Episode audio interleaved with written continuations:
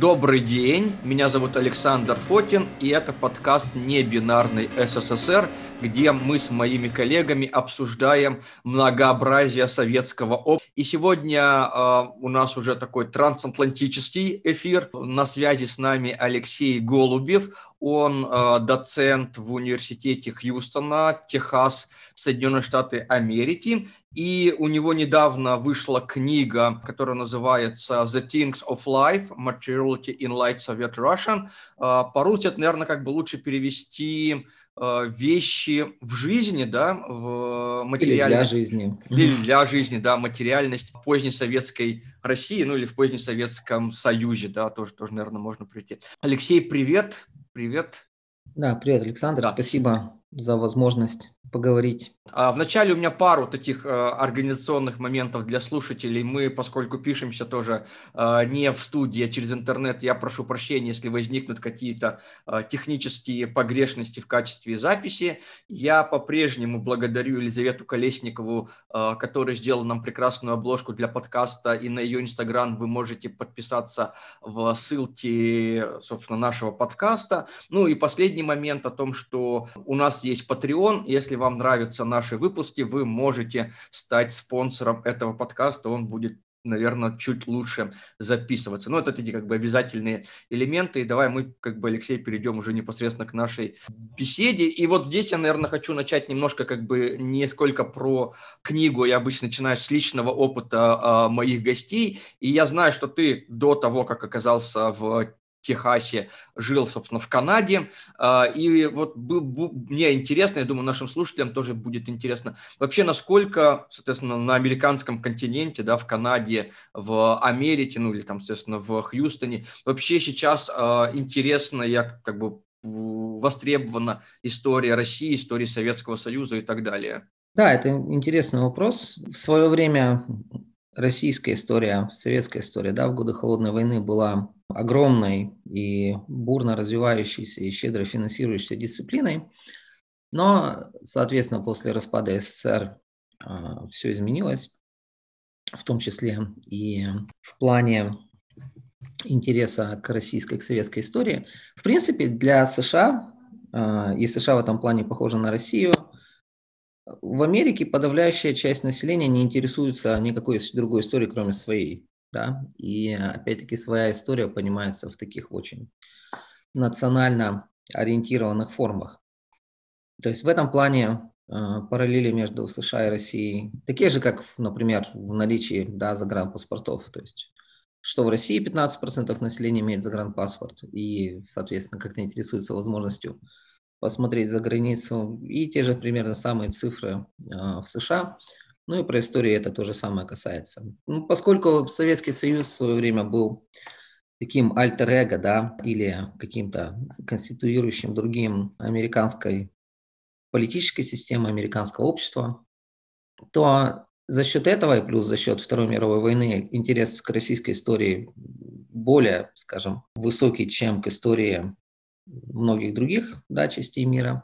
Но, в принципе, в современной ситуации история России интересуется вот небольшая узкая прослойка образованного класса, те же самые люди, кто интересуется, например, историей древнего мира или Месопотамии, да, или средневековой Европы.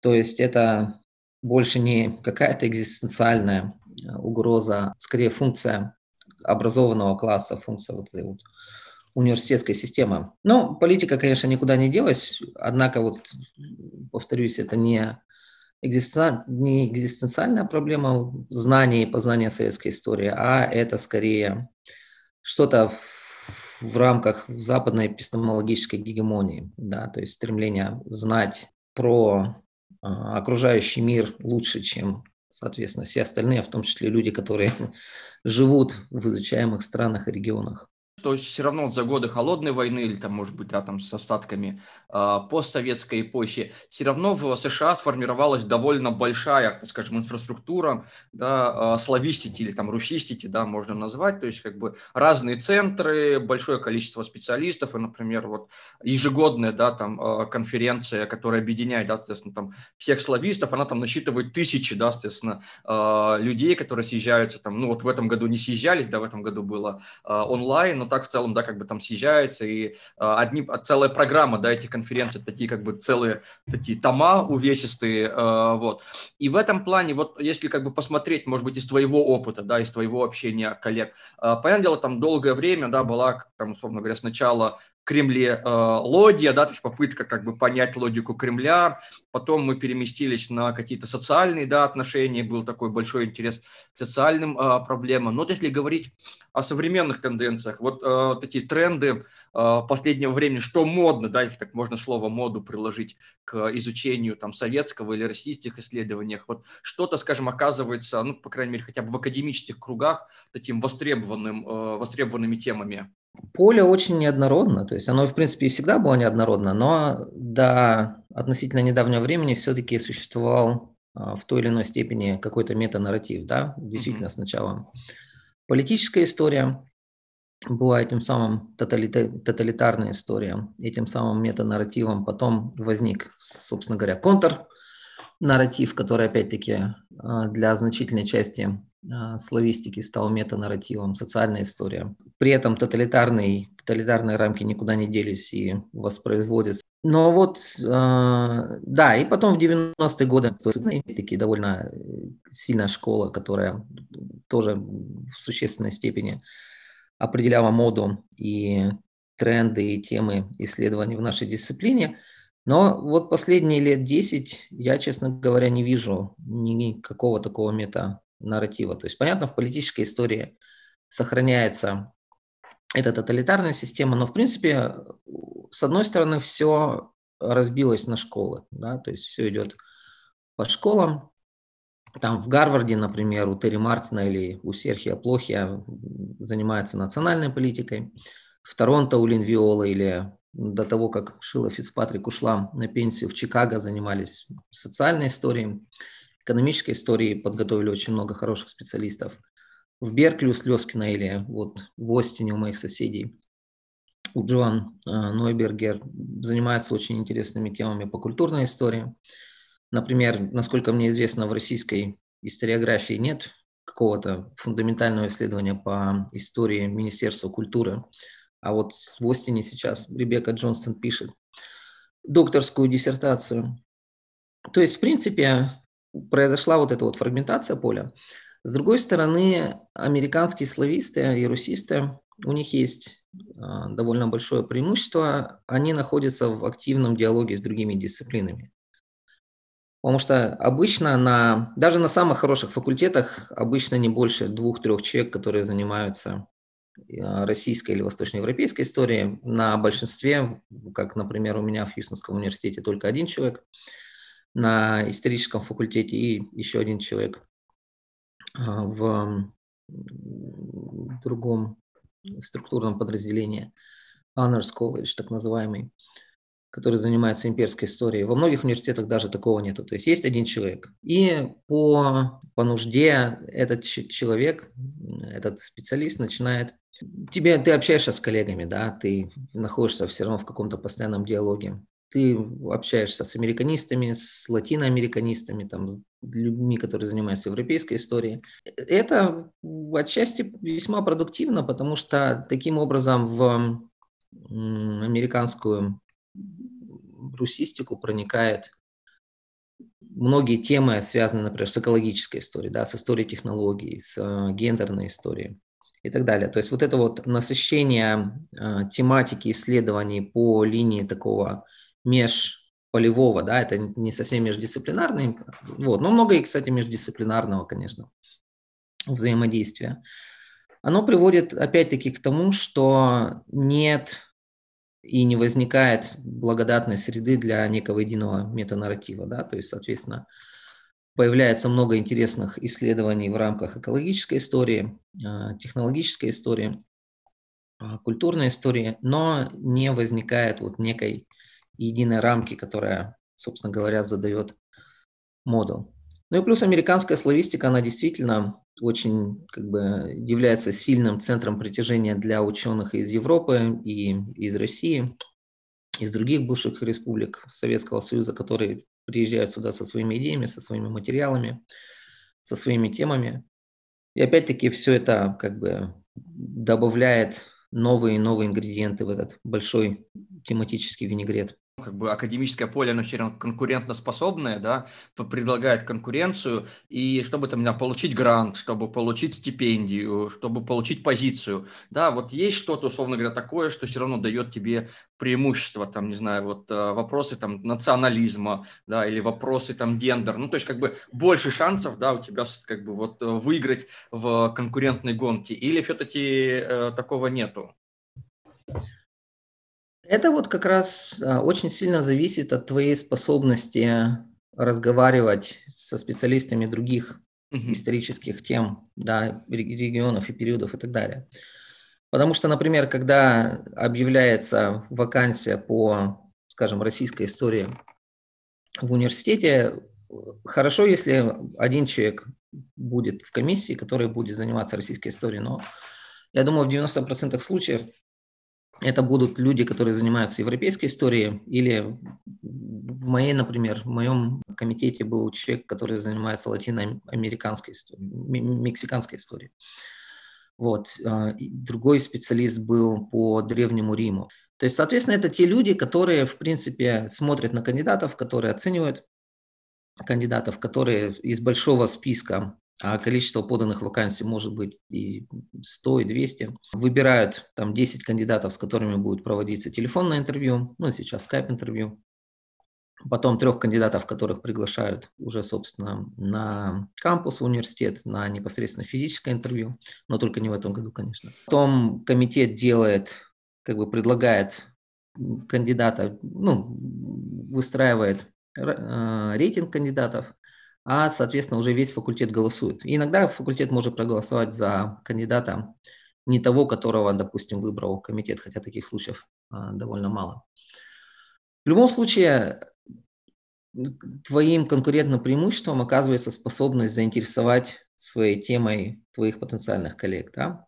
Вот. А заинтересовать этих коллег ты можешь, если ты покажешь, что твоя тема, она интересна, грубо говоря, там не небольшой кучке да, специалистов, э, что это не узкоспециальная тема, а э, что эта тема имеет выходы на какие-то большие вопросы. Поэтому, в принципе, вот в местных э, докторантурах один из наиболее важных навыков, которые получают э, докторанты, готовясь к выходу на рынок труда, это умение ставить вопросы, умение как бы выходить на большие исследовательские проблемы, которые да, будут на советском материале или на российском материале или на восточноевропейском материале, которые, да, будут основаны на вот этой узкой эмпирической базе, на том архиве, который ты найдешь, но которые помогут тебе рассуждать на тему гораздо более широкую, чем, собственно говоря, вот тот узкий эмпирический материал, с которым ты работаешь. То есть, грубо говоря, ты можешь поехать, не знаю, там в Красноярск и работать с какими-то там местными партийными архивами, но потом, если ты хочешь получить работу, ты, соответственно, в своей книжке начинаешь выходить на некие большие проблемы. Там, не знаю, проблемы, например, ну, центры периферии, да, самое упрощенное. Или что-то еще больше. Что-то, что потом окажется интересно для твоих коллег-американистов, латиноамериканистов и так далее. Ну, то есть это как бы совершенно такая некая противоположная логика, потому что э, в России, э, там в аспирантуре, например, да, скорее дадут какую-то узкую тему, да, то есть и будут, соответственно, всячески ругать, если ты попытаешься сделать из нее что-то углубить, да, чем расширить. Ну ладно, это действительно такая довольно любопытная тема. Давай перейдем непосредственно и к твоей э, книге, да, и к твоему исследованию, и к той области, которой ты, естественно, э, занимаешься. И вот первый у меня такой вопрос, да, будет, поэтому мы действительно говорим о 20 веке, да, как о периоде э, такой большой науки, да, то есть когда наука из деятельности там каких-то энтузиастов, таких как меня там, э, условно говоря, не знаю, там э, Ньютон, Лейбниц, да, там, соответственно, или Дарвин, да, вот, э, то есть который человек там в одиночку мог сделать какое-то, да, там, научное открытие, или как Менделеев, да, вот, превращается в индустрию. И одновременно с этим, да, э, мы видим, да, о том, что 20 век – это тоже такое время а, ну, неких техноутопий. Тут можно вспомнить, да, там, например, не знаю, там, всемирную выставку в Нью-Йорке в 30-39 да, году, где вот эта Футурама была, да, тоже как бы вот как компания и наука будет изменять э, будущее. Вот в целом, да, как бы Советский Союз а, вот как бы он был, да, на твой взгляд, такой тоже техноутопической, то есть вот насколько э, в вот этой советской утопии, да, там, не знаю, в коммунизме техника играла э, такую решающую роль, и можно ли выделить вот какие-то э, специфические советские черты вот этой техноутопии? Ну, в принципе, Советский Союз – это государство эпохи модерна, да, куда в модерне без техники и без техноутопии. Конечно, начиная с раннего советского времени, начиная с Богданова, начиная с Гастева, то есть людей, которые думали про вот эти технологические системы. У Гастева в этом плане очень интересная социальная философия, поскольку он смотрит на заводы и на фабрики как на модели для организации социальной жизни, да, для, как на ту среду, которая а, сможет подсказать новые формы взаимодействия между людьми, основанные скорее на модели конвейера, на модели вот этого вот непосредственного взаимодействия. Отсюда его, допустим, большой спор с э, Крупской и с Луначарским по поводу политехнического обучения, когда Крупская и Луначарский отстаивают принципы вот этого гуманистического образования, да, а, образования, когда, соответственно, будущие рабочие получают подготовку не только в их конкретной специальности, но и по целому ряду а, таких обществоведческих предметов. Вот, в противовес им Гастев говорит о том, что нет, как бы нам, наша задача за несколько месяцев обучить рабочего э, непосредственно как бы техническим каким-то приемам и поставить его к станку. И уже потом вот эта вот заводская система, она и будет как бы средством оккультуривания, она и будет средством формирования пролетарского сознания. То есть как бы вот это у нас уже тренд 20-х, э, начала 20-х годов. Вот в 30-е годы, опять-таки, в годы первой пятилетки, вот этого лозунга владения техникой. Но теперь уже как бы в совсем других идеологических условиях, конечно, в условиях вот этого зрелого сталинизма у нас оказывается, тем не менее, все равно важным да, освоение техники под партийным руководством, но опять-таки от того, освоим мы технику или нет, зависит успех выполнения или невыполнения первого пятилетнего плана и вообще как бы судьба индустриализации. Вот. Вторая мировая война, опять-таки, подтолкнула вот эти техноутопические с ее как бы машинизированным, развитием машинизированных форм массового убийства, да, продолжение Первой мировой войны в этом плане. У Брэндона Шехтера вышла буквально недавно очень интересная книга про материальную культуру Красной Армии, где он подробно рассуждает на эту тему. Вот. Ну и, соответственно, потом, после смерти Сталина, да, вот этот вот новые попытки возродить э, ленинизм, возродить, э, как бы, придать новый толчок коммунистическому строительству. И здесь опять техноутопизм оказывается важной частью культурного воображения и форм политической мобилизации в советском обществе. И в этом плане, да, я думаю, гораздо больше общего а, между Советским Союзом и другими современными обществами, да. То есть в этом плане, мне кажется, стоит говорить про глобальный север, а не выстраивать вот эту дихотомию между Востоком и Западом, что касается техноутопизма.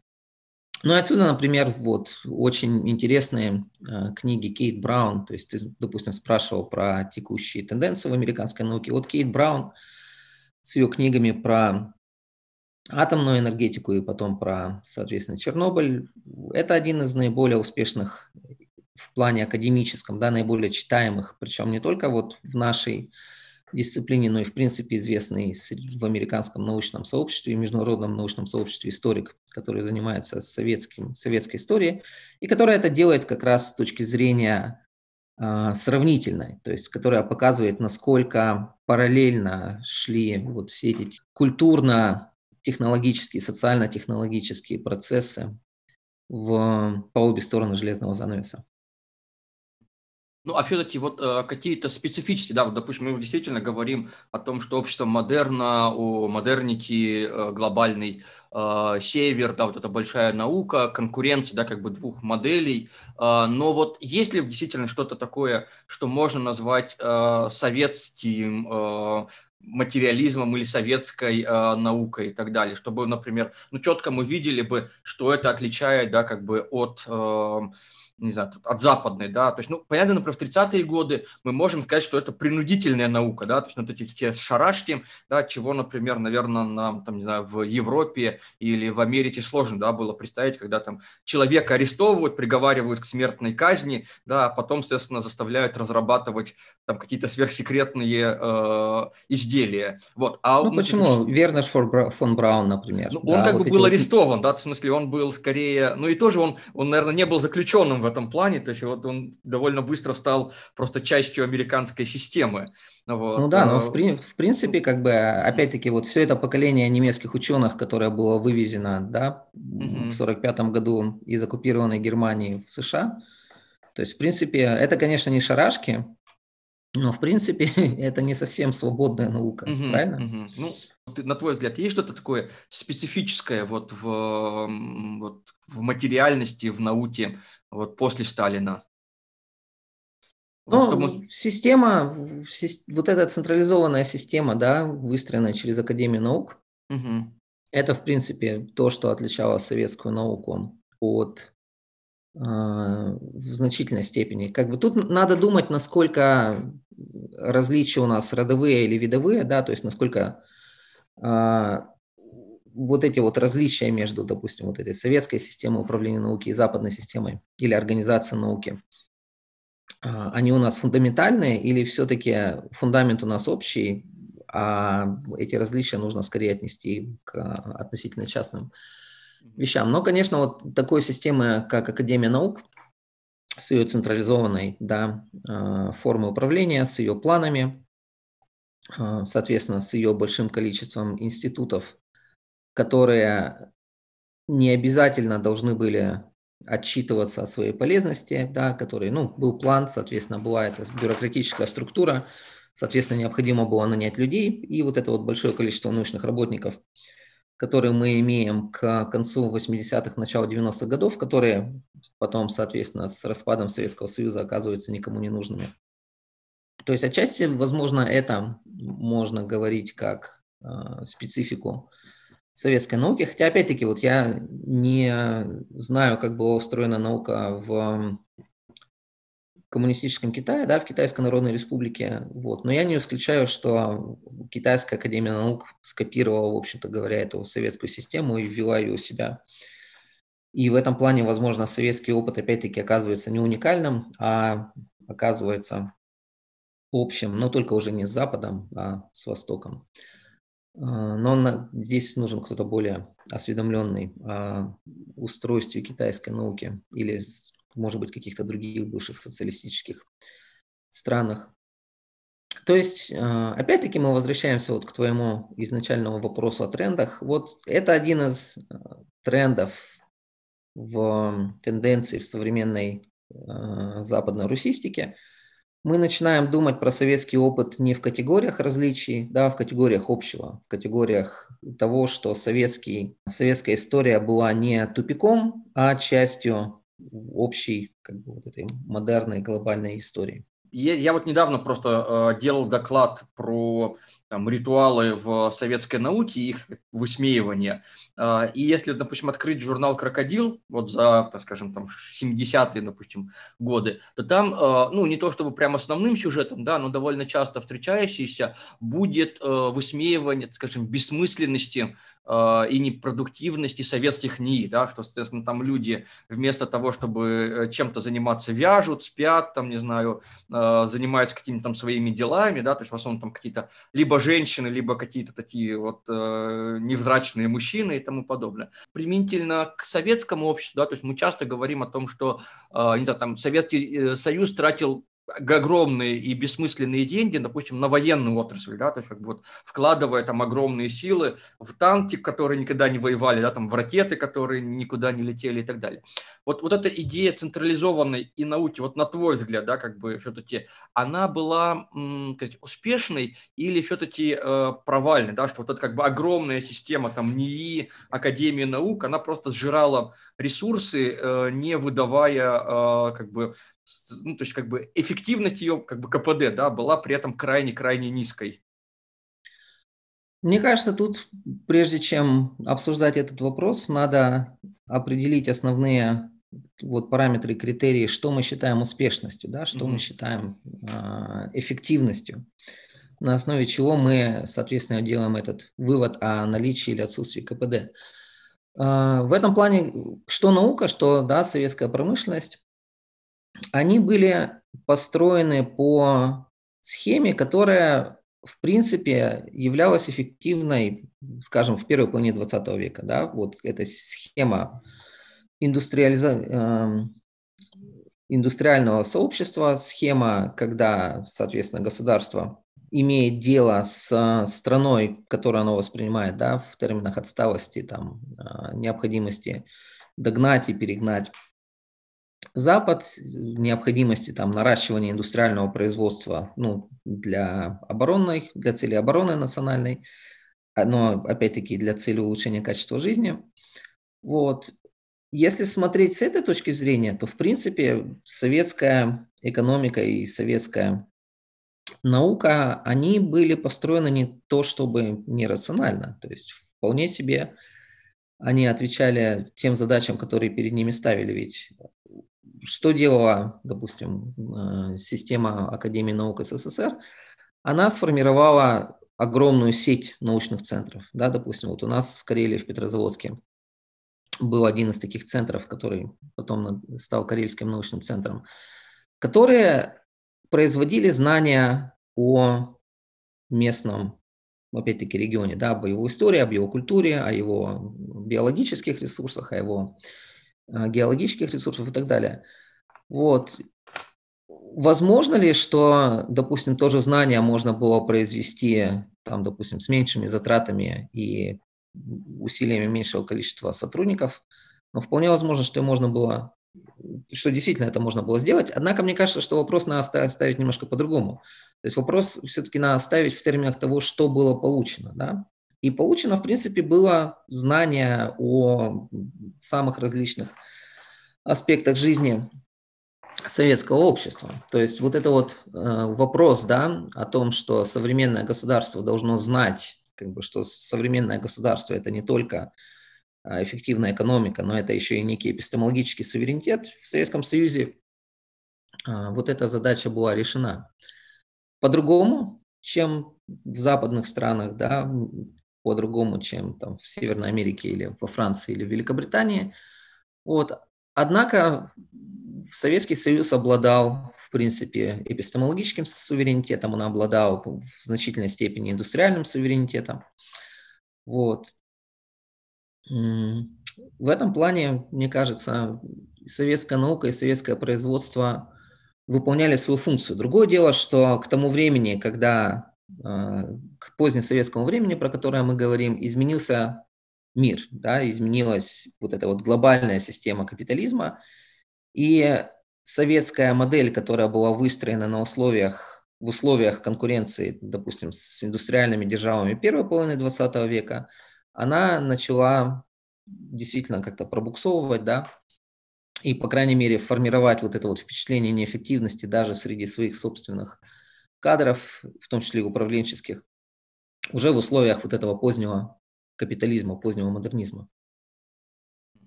Ну, а вот тоже как бы я э, с гостями, с, там, с Леной Кочетковой, мы, допустим, это обсуждали, с э, и Екатериной Кульничевой, то есть в, подкасте. Вот с одной стороны, мы действительно можем сказать, что советская наука, даже, да, там, если, условно говоря, вот посмотреть на нее, она была конкурентоспособной, действительно суверенной по сравнению с западной, да, так скажем, э, наукой, там и количество нобелевских лауреатов, да, как бы это демонстрирует, что, условно говоря, советская там э, наука и советская техника, ну, долгое время находилась, так скажем, на передовом крае, да, как бы науки. Но при этом действительно вот э, проблема материальности, да, как бы сталкивалась о том, что мы действительно мы можем создать научную базу, которая там, не знаю, вот может изучать там глубины космоса или какие-то э, микро, да, там квантовые э, частицы и так далее, но при этом там не можем создать конкурентоспособную обувь по сравнению, допустим, там, не знаю, с французской э, или э, автомобиль, да, который, то есть вот мы вот в этом плане, да, чтобы построить современный автозавод, мы вынуждены покупать Фиат, да, допустим, и просить итальянцев, чтобы построить, да, то есть вот там ракету мы можем построить, автомобиль нет. Вот, вот на твой взгляд, как бы почему это происходит, да, то есть почему Советский Союз мог построить там, не знаю, лунный зонд и отправить или mm. там марсоход, да, условно говоря, или там на Венеру, но не мог построить конкурентно способный там с Фиатом автомобиль? Мне кажется, это как довольно общее место в историографии. Mm-hmm. То, что если ты вкладываешь долго и упорно средства в промышленность группы А, твоя промышленность группы Б неизбежно страдает. И оказывается не способная конкурировать действительно со странами, где промышленность группы Б развивается, опять-таки, по своим новым, да, по своим законам, а, где, соответственно, экономика изначально выстраивается как а, ориентированная на потребителя, а не на производителя – то есть, мне кажется, вот это вот базовое различие в двух экономических моделях. То есть, советская экономика была ориентирована на производителя, западная экономика была ориентирована на потребителя. Отсюда, соответственно, способность производить лунные зонды и неспособность производить хорошие кроссовки. Хотя, опять-таки, если подумать об этом, в советская промышленность, плановая промышленность, да, она если ее сравнить, допустим, уровень обеспечения потребления потребительского спроса, допустим, в 30-е годы, когда он был на фактически нулевом уровне, кроме базовых продуктов питания и промышленных товаров, и те же самые 70-е годы, разница огромна. То есть, в принципе, вот этот вот скачок за 40 лет, даже невзирая на Вторую мировую войну, он довольно значительный. Да, как бы, ну, сельское хозяйство, понятно, отдельный разговор в силу сохранения колхозной системы. Но, допустим, того же самого, той же самой обуви было много. Другое дело, что это была не та обувь, которую хотел произв... потребитель, да, это была та обувь, которая производил производитель. Вот. И отсюда вот это вот впечатление товарного голода, при том, что на складах-то обуви было всегда полным-полно. Просто это была не та обувь, которая была нужна потребителям.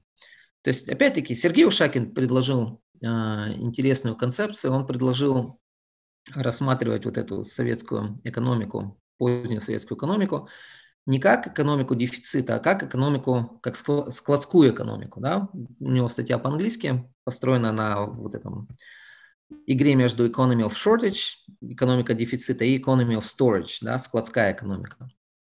Вот он предлагает говорить про и думать про советское производство именно в терминах складской экономики. Да, экономика, которая, в принципе, была ориентирована на план, на бумажку, на, соответственно, некое рациональное удовлетворение потребностей, потребительских потребностей населения. И с этой точки зрения она худо-бедно справлялась.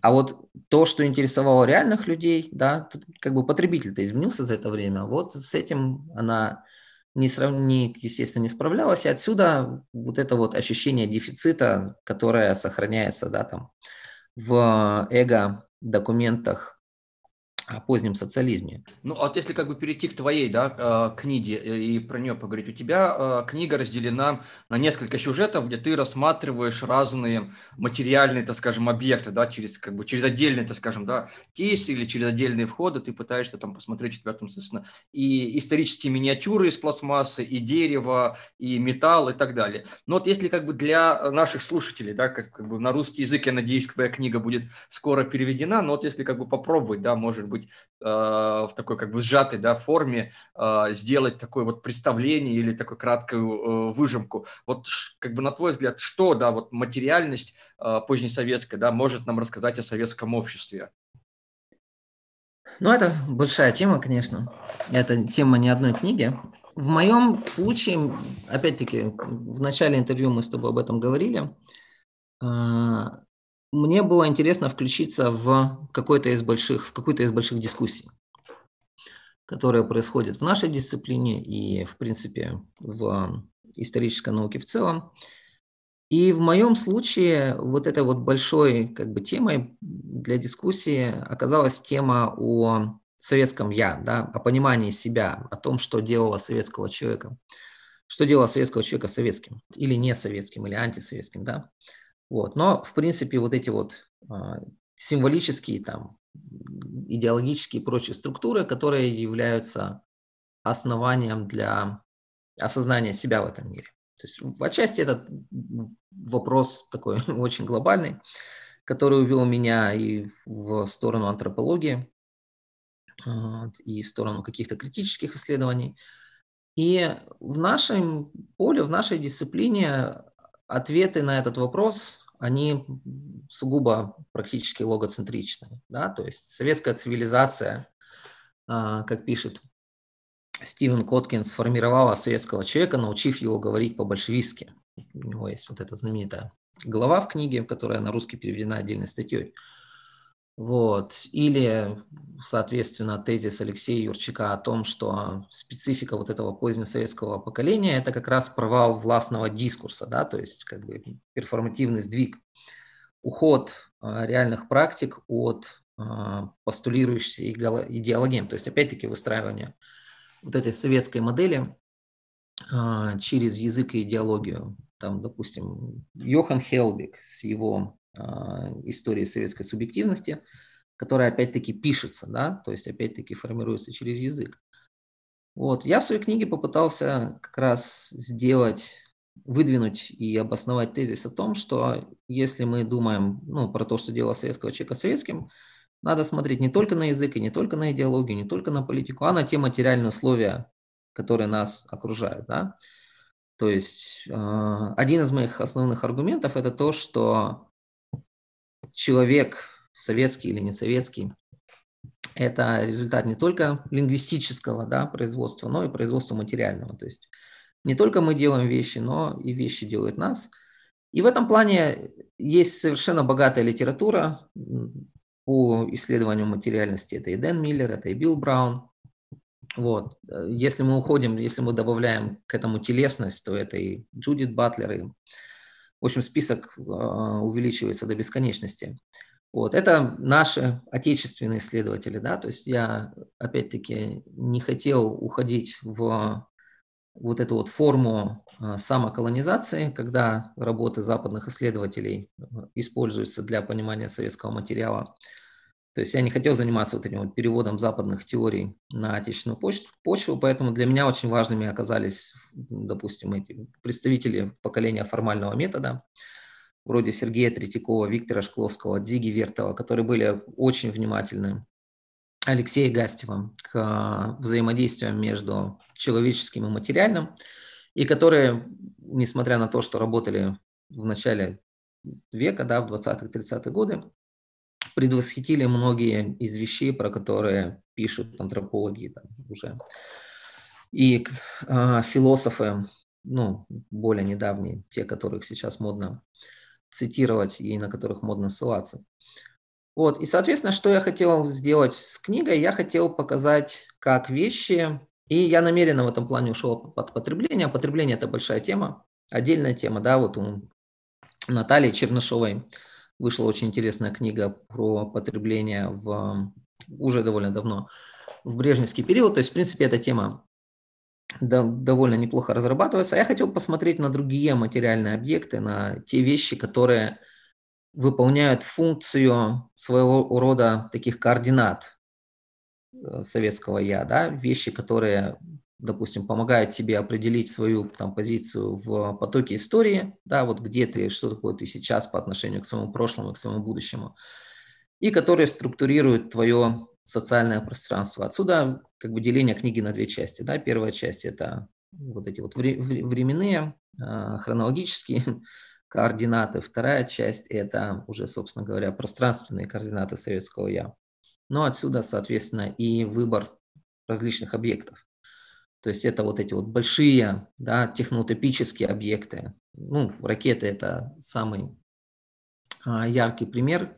Когда я писал эту книгу, как раз в советской, в российской а, публичной сфере было очень много интересов к Элону Маску, да, к его попытки создать, построить частный космический корабль. И это были очень интересные дискуссии, которые показывали, насколько вот эти формы советского техноутопического воображения, которые связывают национальное будущее с способностью да, там, производить такие важные технологические вещи, а, насколько они связаны, да, потому что, допустим, вот такие дискуссии, которые разворачивались в России вокруг там, Маска и SpaceX, в той же самой Финляндии там, или Швеции ничего подобного близко не было. Там другие формы социального воображения, другие формы да, представления национального будущего, там его связи с, опять-таки, с какими-то а, материальными объектами.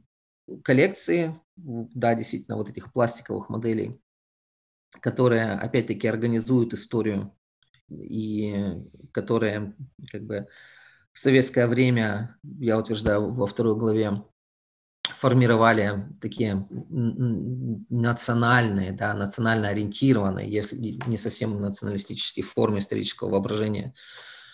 Это, соответственно, старые э, постройки, церкви в основном деревянные. Да, я писал на материалах музея Кижи в Карелии эту главу, и там были очень интересные материалы, которые показывают, как формы такого романтического воображения находят свое основание вот в этих вот старых деревянных церквях, в старых деревянных постройках, и как они, в общем-то говоря, организуют движение по сохранению э, традиционного деревянного зодчества и опять-таки формируют устойчивые формы э, исторического воображения, которые к реальной истории сейчас зачастую имеют очень мало отношения.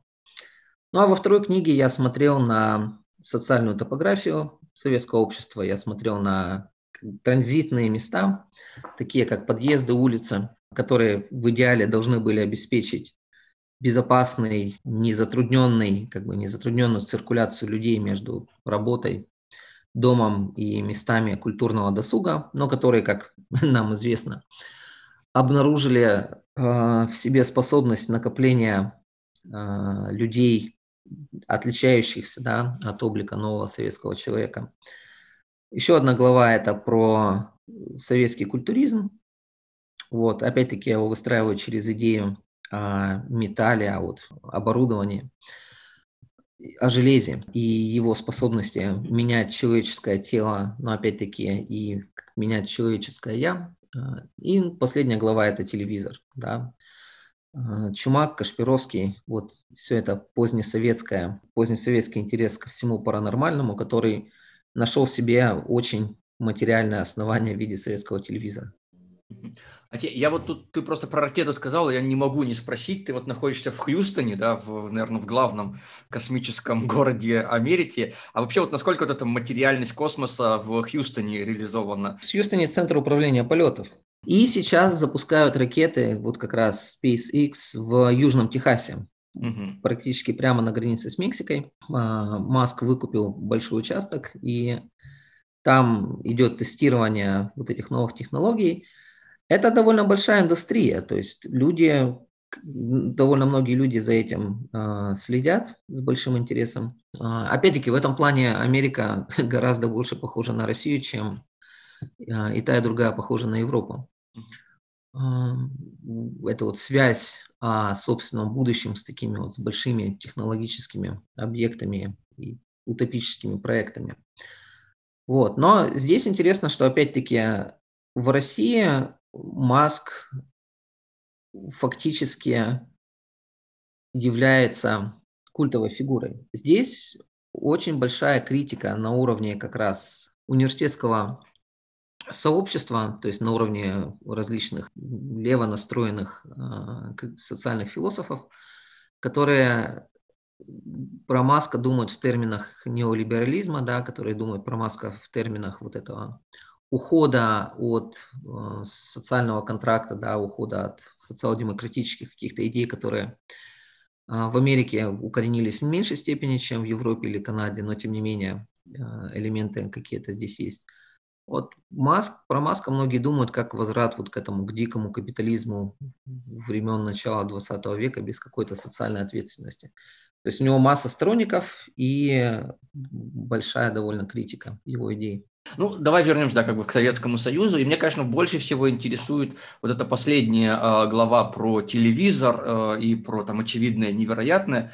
Вот действительно, э, это такой для меня как бы в определенном смысле парадокс, да, о том, что э, советское общество, да, с огромным количеством вроде бы инженеров, и вот там часто у нас там тоже в, в общественных дискуссиях говорили, что там вот советское образование было хорошее, а вот сейчас как бы одна ерунда но при этом вдруг вот в позднесоветское время неожиданно, да, то есть то, чтобы мы сейчас как бы отнесли там к деятельности РНТВ, да, то есть рассказы про инопланетян, снежных людей, Бермудский треугольник, телепатию, да, как бы вдруг вот становится ну, частью некого официального да, языка научпопа, да, то есть, естественно, не знаю, там Капица в очевидном невероятном, да, может вот делать передачу про Бермудский треугольник или про вот там телепатию или про каких-нибудь хиллеров, да, там с, с островов и так далее. Вот почему, да, то есть в стране там э, научного атеизма, диалектического материализма, да, там э, учения Маркса и Энгельса, вот вдруг появляется вот такой советский New Age, на твой взгляд? Ну, Кабица в этой передаче это про Бермудский треугольник, куда он позвал э, Ажажу на тот момент самого активного уфолога. Он-то как раз его обхихикал, обсмеял. Вот, то есть сам-то Капица, он оставался на этих рациональных позициях.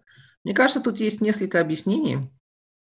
Как бы тут нет какого-то одного объяснения. То есть, во-первых, надо смотреть на ту структуру, через которую шла популяризация вот всех этих да, а, идей, которые, в принципе, мы можем назвать альтернативным да, знанием.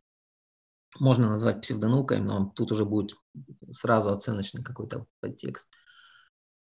Как ни парадоксально, в советском контексте распространение этих идей шло через структуры Всесоюзного общества знания. То есть и, в принципе, вот структур пропаганды научного знания.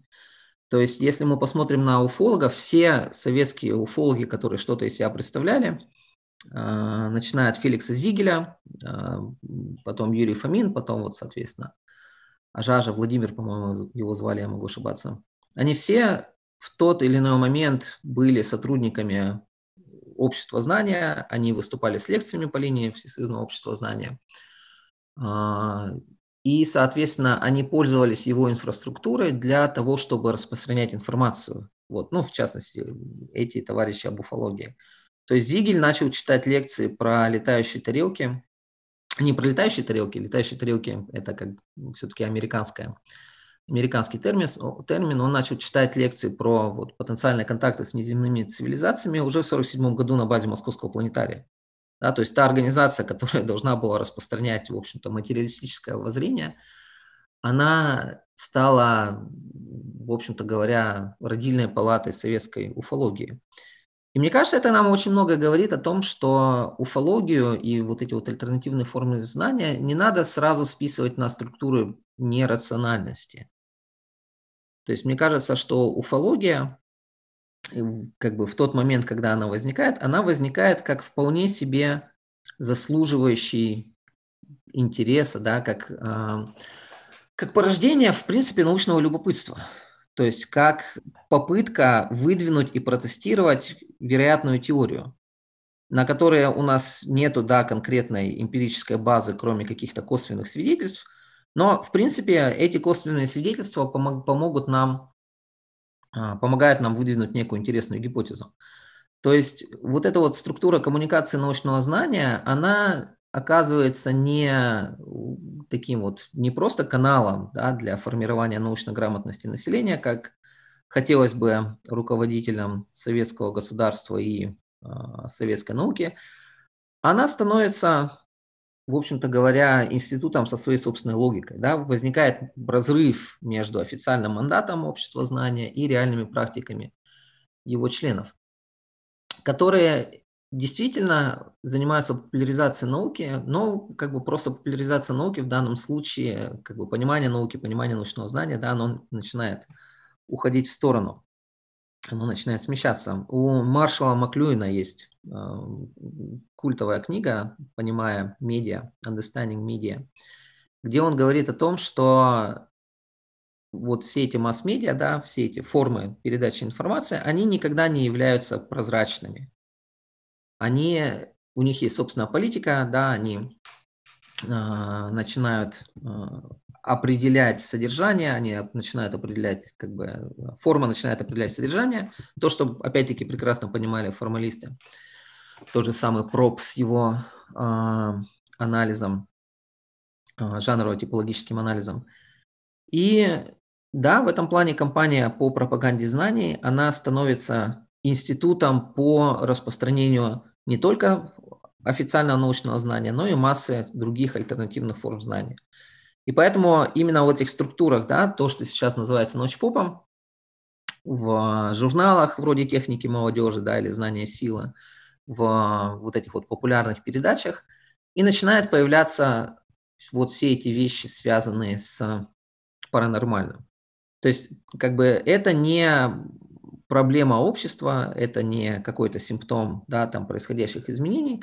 Мне кажется, это функция вот этой вот эпистемологической пропаганды, которая идет в Советском Союзе. То есть советское государство хочет своих жителей, сделать своих жителей как бы профессионально любопытными, профессионально любопытствующими, да, профессионально заинтересованными в потреблении знаний.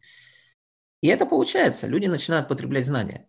Но как это было и с товарами, да, возвращаясь к вопросу 20-минутной давности, то же самое происходит и с информацией. То есть государство научило общество потреблять знания, потреблять как бы новые формы знания, и потом оно проиграло конкуренцию за вот эти вот знания, да, как советские сапоги проигрывали конкуренцию югославским, не говоря уж о французским, так и вот на поле потребления знания официальная наука начала сдавать свои позиции в пользу вот того же самого Ажажа, да, с его как бы уфологическими конспирациями. Это приводит нас к второму моменту, к структурам секретности. То есть секретность – это же одна из основных э, категорий жизни в Советском Союзе и вообще как бы в условиях холодной войны, э, которая начинает сейчас изучаться.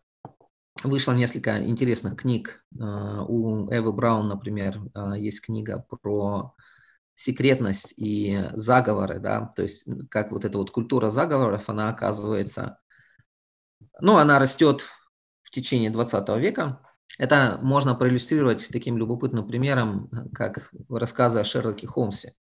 То есть если посмотреть оригинальные да, рассказы о Шерлоке Холмсе, написанные там на рубеже 19-20 веков, там фигура вот этого вот злодея, да, всезнающего злодея, который как бы альтер-эго Холмса, который тоже все понимает, все может прекрасно спланировать и осуществить. То есть такая, ну, культовая конспирологическая фигура, профессор Мариарти, она появляется в одном рассказе. А рассказов о Шерлоке Холмсе сколько? 50-60, да?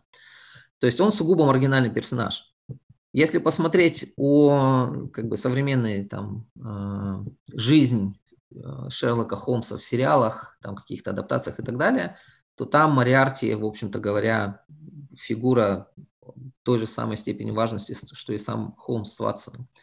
То есть это очень любопытный как раз симптом роста а, конспирологического мышления, да, конспирологических форм воображения в советском обществе. Вот, ну и опять-таки неудивительно, что с ростом секретности в, соци... в социальной жизни, да, вызванных холодной войной, противостоянием и развитием технологий э, и всем прочим, у нас возникает и интерес вот ко всем этим формам знания, которые отличаются от а, официально а, утвержденных. То есть, в принципе, тот факт, что государства, все современные государства во второй половине 20 века а, разрабатывают очень сложные структуры секретности, связанные с производством да, знаний и технологий – он на общественном уровне отображается в этом самом интересе к всему там загадочному и паранормальному. То есть в этом плане, опять-таки, я не уверен, что нам стоит говорить о каких-то структурах иррациональности да, в связи с альтернативными формами знания. Вот здесь, мне кажется, стоит думать о них симптоматически, как вот о симптомах вот этих вот важных социальных политических изменений второй половины 20 века связанных с новой моделью государства. Ну, а здесь как бы одновременно с этим вот, э, выходит такой вопрос, который, э, на мой взгляд, как бы может отсылать к более ранней да, дискуссии между там, ревизионистами и тоталитаристами о том, что получается в таком случае, да, э, советская система, советский, там, не знаю, парт-аппарат, он не обладал, да, как бы таким полным контролем, то есть, э, как бы вот начав какой-то процесс, он не всегда мог его контролировать, да, то есть, например, создав э, систему общества знания, он не мог, да, как бы контролировать, что э, на местах, да, как бы вот э, люди могли рассказывать не то, что, как бы хотелось, допустим, там, не знаю, Суслову э, в Кремле.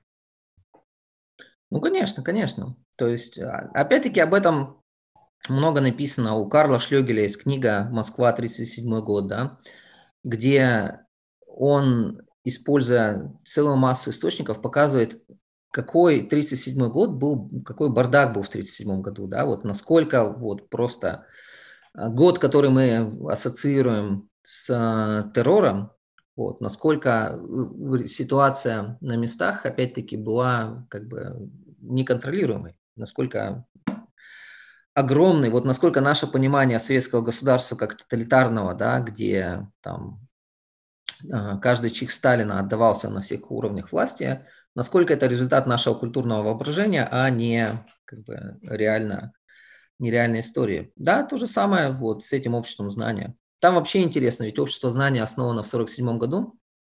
Оно не, оно не называлось обществом знания до 1963 года, у него было длинное название. Всесоюзное общество по распространению политических научных знаний.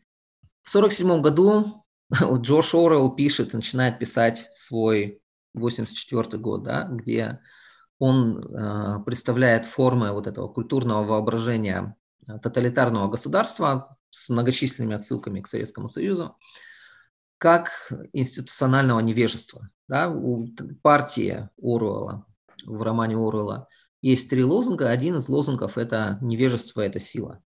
Вот. В 1947 году основано общество по распространению политических и научных знаний, чьей функцией была как раз э, попытка сформировать всеобщую универсальную там, политическую, историческую, культурную и научную грамотность. И да, конечно, то есть учитывая, что люди, которые должны были читать лекции в этом обществе, они были, у них была основная работа, ну, по основному месту работы, да, то есть они, допустим, были научными сотрудниками, плюс многие из них были там, членами партии, соответственно, у них была масса общественной нагрузки по партийной линии, плюс многие из них были членами каких-то еще общественных организаций. Я уж не говорю про то, что, опять-таки, дом, семья и так далее. То есть реально это были люди, которые были перегружены там, профессиональной и общественной работой, и ко всему этому еще добавляется необходимость читать научно-популярные лекции, но за которые, правда, платили. Да, они начинают читать эти лекции, и, в принципе, в сам институт была встроена система проверки, да, то есть система контроля. В идеале лекции должны были, перед тем, как лектор выходил на перед аудиторией, они должны были заслушиваться на научно-методических советах. Но в научно-методических советах сидели ведущие специалисты да, по, соответственно, данным э, дисциплинам. А что такое ведущий специалист, скажем, по истории в конце 40-х, начале 50-х годов? Это человек, у которого, опять-таки, рабочий день и личный день забит настолько, что выбить там дополнительные несколько часов для того, чтобы читать конспекты чужих лекций, сидеть на заседаниях научно-методического совета, давать какие-то вменяемые комментарии и тем самым оказывать идеологический контроль над процедурой распространения знаний, у этого человека просто нет времени на это. Поэтому научно-методические советы, они фактически не работают, работают сугубо формально. То есть там в большинстве случаев просто подмахивают да, все бумаги, которые им приносят. И отсюда как бы масса потом каких-то много неприятностей, когда лекторы начинают читать идеологически невыдержанные вещи. Но опять-таки чиновники, которые занимаются пропагандой научных знаний, они оказываются перед дилеммой. То есть либо им надо э, заставить членов там, своей организации действительно вот, проводить этот тщательный контроль, это значит, что реальная лекционная работа практически не останется. То есть пока лекция пройдет все процедуры там, рецензирования, исправления и так далее, а, человек не может читать лекции, а им надо выполнять план. Да? То есть они оказываются в этой ситуации, и, конечно, они как бы закрывают глаза и начинают выполнять план.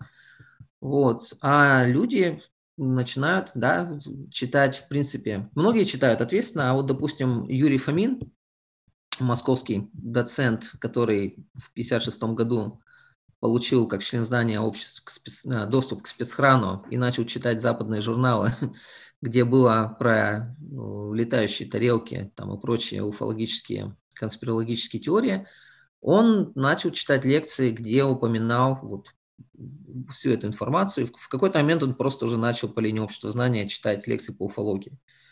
И 59-60-е годы он и несколько его, соответственно, а, сторонников, которых он завербовал, опять-таки, вот в рамках этой организации, они рассказывают своим аудиториям про НЛО. И заканчивается это дело только в январе 61 года публикацией в «Правде». То есть вот та региональная организация, в которой состоял Фомин, они так и его не остановили. То есть либо им нравилось, что он был популярным лектором, и, соответственно, общество получало регулярные отчисления от его лекций, либо вот просто как бы им нужно было делать план, а что конкретно читает Фомин на своих лекциях, опять-таки никого не интересовало. Вот, но потребовалась публикация в «Правде» для того, чтобы, в общем-то говоря, прекратить эту деятельность и исключить Фомина из членов общества знания. Угу. Окей. Ну, вот это, допустим, понятно, да, э, с, когда это там отдельные э, личности, но вот э, совсем поздний советский феномен, да, Кашпировский, то есть когда центральное телевидение, да, то есть, можно сказать, такой как бы самый ответственный край э, пропаганды, да, в, ну, можно сказать, в прайм-тайм э, пускает человека, который рассказывает вот тем инженерам, да, которые получили самое лучшее в мире советское образование, да, что через э, вот экраны телевизоров можно излечиться от э, массы недугов, да, как бы, и это не единичный случай, да, то есть я действительно даже лично помню, это такая массовое сидение перед телевизорами, да, то есть как бы, вот ты как это объясняешь, да, то есть почему вдруг, э, это вот доверие телевизору, что как бы вот мы привыкли жить в таком обществе, где все, что говорят по телевизору, это правда, поэтому если нам скажут, что телевизор лечит, это тоже правда, но тогда другой вопрос, почему его туда пустили, да, то есть почему, соответственно, вот эта система советской цензуры, которая там вымарывала, вырезала, да, там все эти намете и так далее, вдруг вот решила показать этого человека? Ну, это 89 год, то есть к этому времени как бы у нас есть масса изменений, как система советской цензуры уже работает совсем по-другому, то есть, да, появляются угу. возможности для маневра. К этому году и аргументы, и факты, которые, кстати, появляются как изначально бюллетень общества знания, она превращается постепенно в таблоид, да, в желтую прессу. Здесь, мне кажется, масса феноменов. То есть Кашпировский оказывается, да, человеком своего времени и своего места, то есть человеком, который появился. А, Дэвид Ремник, а, сейчас главный редактор Нью-Йоркера, а тогда а, корреспондент, по-моему, Вашингтон-Пост в Москве. Он сравнивал его с Распутиным как вот эта вот фигура, да, которая всплывает на пение эпохи и захватывает вот это популярное воображение. Но с, Каш, с Кашпировским интересно, то есть Кашпировского смотрели, но изначально же была очень мощная оппозиция, да, очень огромная критика. То есть если посмотреть, что пишут э, газеты того времени, что как бы отзывы специалистов и так далее, там идет такой фактически классовый разбой, разрез. Э, Кашпировский оказывается более популярен среди женщин, среди женщин, не имеющих высшего образования, то есть со средним или начальным образованием, и он оказывается менее популярным среди мужчин, особенно среди мужчин с высшим образованием. Ну, то есть как раз тех самых отчасти инженеров. Опять-таки это не стопроцентная статистика, но это, в принципе, э, такой своеобразный тренд. То есть Кашпировский, он во многом э, оказывается продуктом вот этой вот новой социальности, продуктом а, осознавая, осознание того или симптомом осознания того, что телевидение, как вот эта вот национальная телевизионная сеть, она формиру, формирует сообщество и общность людей по своим собственным законам. То есть не по законам научной рациональности, да, не по законам вот этого вот а, тщательного, тщательно выверенного подхода к информации, а по законам, которые мы не понимаем, да. То есть э, у а, Китлера, у немецкого критика и теоретика медиа, есть интересное очень наблюдение на эту тему. Он в одном из своих интервью говорит о том, что, в принципе, технологии к людям не приспосабливаются. Это люди приспосабливаются к технологиям. Да? У новых технологий есть новые функции, которые меняют общество. Вот в частности у телевидения, как и у радио, но у телевидения в большей степени, есть функция создания вот этой вот общей национальной сети, да, то есть то, что связывает нас вместе. То есть в телевидении в этом плане не как бы пассивный, тут не пассивная передача сигнала, а вот тот факт, что, допустим, люди собираются перед телевизором и смотрят какие-то передачи того же Кашпировского, это становится вот признаком некой новой социальности, новой общности. И Кашпировский, он это дело материализует вот в своих телепередачах, да. Вот, но сложно сказать, опять-таки, почему. То есть меня, меня больше интересовал в этой главе эффект, да, мне больше интересовал сам телевизор как объект. То есть вот та работа, которую производит телевизор как материальный объект, который находится в каждом доме, да, у которой есть определенные свойства, чья там поверхность э, прозрачна для изображения, соответственно, способна а, растворять вот это вот пространство квартирного мирка в каком-то более как бы более больших и глобальных вещах. А, но опять-таки, да, то есть 89 год – это время перемен, это время глобальных изменений, и, в принципе, как бы отчасти появления Кашпировского – это функция, это производная вот этих вот изменений, которые, с которыми мы сталкиваемся. То есть осознание того, что рациональные формы управления да, и социальной вот этой инженерии и национального, там, соответственно, национального управления, они дают сбой. И вот Кашпировский, собственно говоря, это и есть тот самый сбой. Окей, э, ну вот мне кажется, что эта идея, этот э, как бы термин сам э, эпистемологическая пропаганда, он довольно любопытен, но может быть ты как-то поподробнее сможешь сказать, что ты под ним подразумеваешь и как бы вот, условно говоря, что как исследовательский как бы вопрос ты вкладываешь в это понятие? Ну, то есть, как бы, что э, концепция эпистемологической пропаганды может нам дать для понимания э, советской истории, например? Mm-hmm. Да, ну вот одна из причин, почему я заинтересовался этим, этой проблемой, да, эпистемологической пропагандой, ну или если смотреть на институт, то обществом знания, это попытка понять, почему в обществе, как бы во второй половине 20 века, мы имеем вот такой радикальный сдвиг а, от, допустим, периода сталинизма, когда, в принципе, большая часть населения верит да, к тому, что печатается в газетах, не критически воспринимает там какие-то официальные утверждения и так далее. А, опять-таки доверяет врачебной системе, то есть врач, советский врач там в 50-е годы или советский инженер – это фигуры, пользующиеся безусловной, как бы, безусловным авторитетом. А к концу 80-х годов мы имеем, собственно, ситуацию такого социального скептицизма, институционального недоверия да, к многим официальным формам а, информации. Мы имеем массу, там, допустим, альтернативных подходов к здоровью, к образованию. Там, Порфирий Иванов какой-нибудь, да, или Дикуль с его системой восстановления там, после тяжелых травм. То есть разница, огромная разница между 50-ми и 80-ми годами, то есть разница, вот, историческая трансформация трех десятилетий – это эпистемологическое разнообразие в советском обществе, то есть разнообразие форм знаний, вот совершенно как бы не, которую сложно представить в 50-е годы.